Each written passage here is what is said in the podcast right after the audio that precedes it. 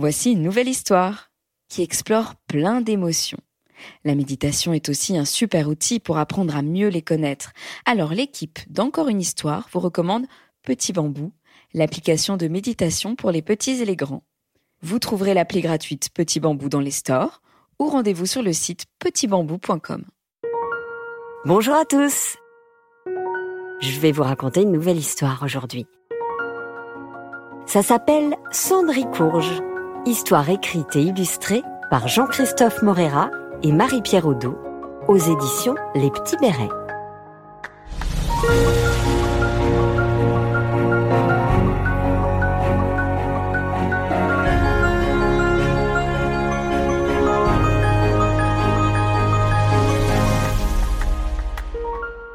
Le roi s'impatiente. Le roi tempête. Le roi est au désespoir. Son fils, le prince mou du genou, doit absolument se choisir une épouse avant samedi soir, pour le grand bal qui marquera son 18e anniversaire. Et cela fait toute une histoire. Le prince aime lire, le prince aime danser, le prince aime s'instruire et s'amuser, mais il n'a aucune envie de se marier. Toutes les jeunes filles que lui présente son père sont ennuyeuses ou commères, totalement illettrées ou pas assez aventurières. Mon fils, c'est décidé. J'invite pour samedi toutes les jeunes filles de la contrée. Mon père, c'est décidé. Cette tradition me casse vraiment les pieds le roi et le prince quittent la salle du trône de fort méchante humeur. Mais le roi a fait bien des guerres et bien des paix. J'en ai vu d'autres. Avant samedi minuit, je le battrai. Foi de roi, roi de fer, qu'elle soit riche ou pauvre, je le marierai. Voilà parti dans le pays une armée de messagers. Sur les places, il le crie.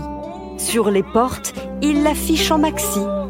Samedi, toutes les filles en âge de trouver un mari doivent être présentes au palais.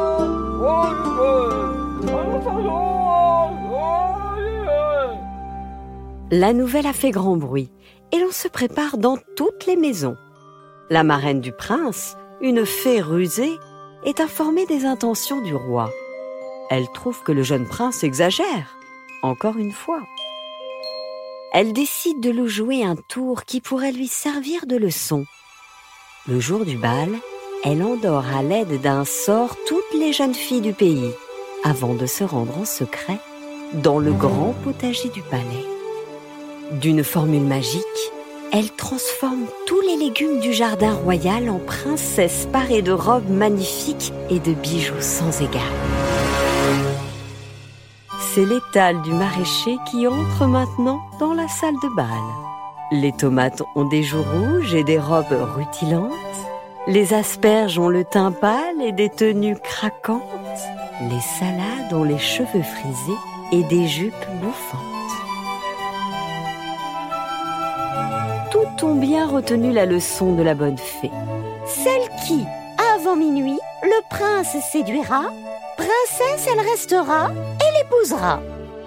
La dernière à sortir du potager est la citrouille. Elle ne court pas comme les autres. Elle sait qu'elle n'a aucune chance. Même en princesse, je reste une drôle de citrouille.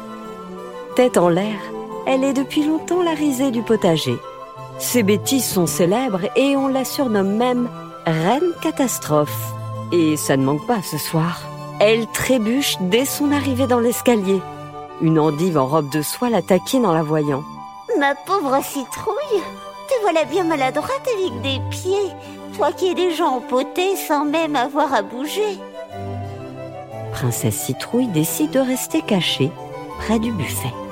Elle espère bien ne pas se faire remarquer, mais réussit quand même à se tâcher en renversant un plat de petits choux chocolatés bien empilés. Pendant ce temps, dans le jardin, le cuisinier croit devenir fou. Sans légumes, comment va-t-il faire son bouillon et ses préparations? Plus une patate, plus un navet, plus un radis, plus un panais. C'est alors qu'il entend de petites voix venues de derrière un bosquet. La marraine fée se vante de sa supercherie à une amie. Le cuisinier décide de se venger. Il aura récupéré ses légumes avant minuit. Dans la salle de bal, le prince fait des efforts pour sourire, mais il s'ennuie à mourir. Il se demande d'où peuvent bien sortir ces princesses qu'il n'avait jamais vues, mais qui sont aussi énervantes que toutes celles qu'il a déjà rencontrées.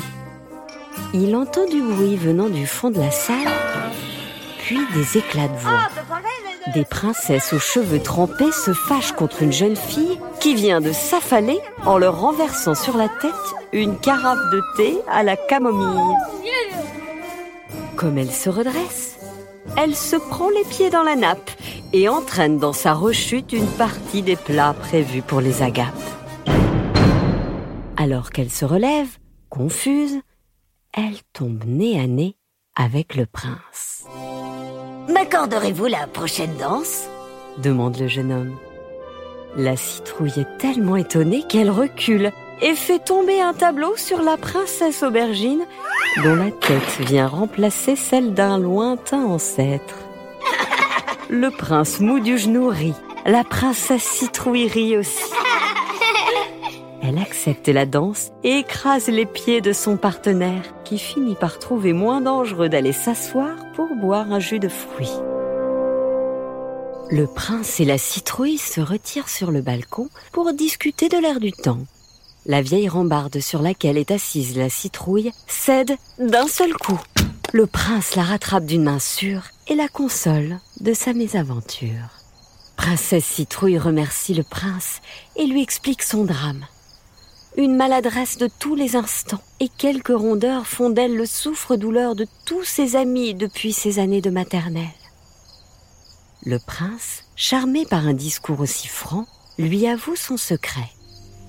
Il n'aime ni la chasse, ni l'épée, ni tout ce qu'un prince doit faire. Il préfère les plantes, les arbres et s'occuper des fleurs dans les serres.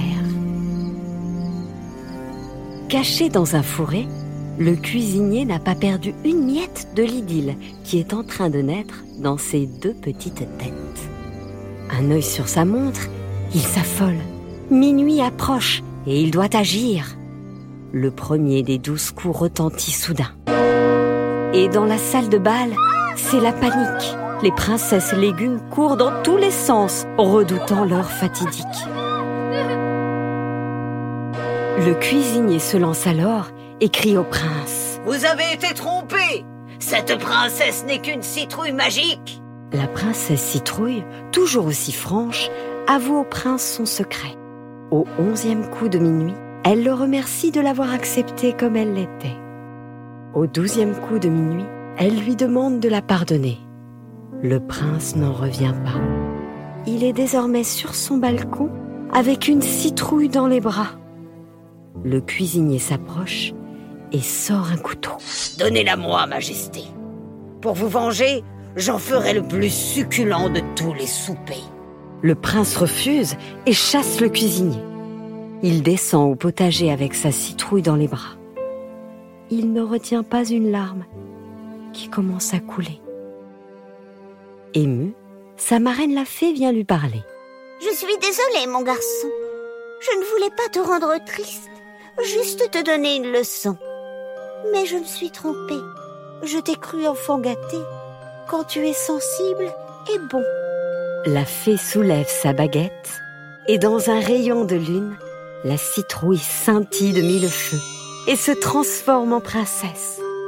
Le roi n'en croit pas ses yeux, mais se rend à l'évidence. Son fils est amoureux.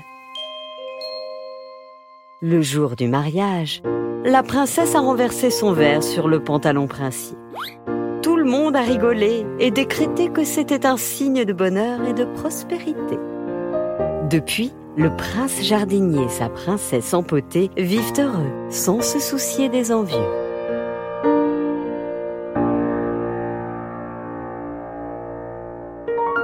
Voilà, c'était Cendricourge, histoire écrite et illustrée par Jean-Christophe Morera et Marie-Pierre Audou, aux éditions Les Petits Bérets, avec la participation de Lola. Encore une histoire? Un podcast réalisé par Alexandre Ferreira, raconté par Céline Kalman et produit par Benjamin Muller. N'hésitez pas à vous abonner sur notre chaîne de podcast, à nous noter ou demandez-le à vos parents. Ça nous encourage beaucoup pour la suite. Bientôt, une nouvelle histoire. Vous venez d'écouter encore une histoire. En attendant la prochaine, vous pouvez méditer avec Petit Bambou, l'application qui vous aide à apprivoiser vos émotions. Rendez-vous sur petitbambou.com.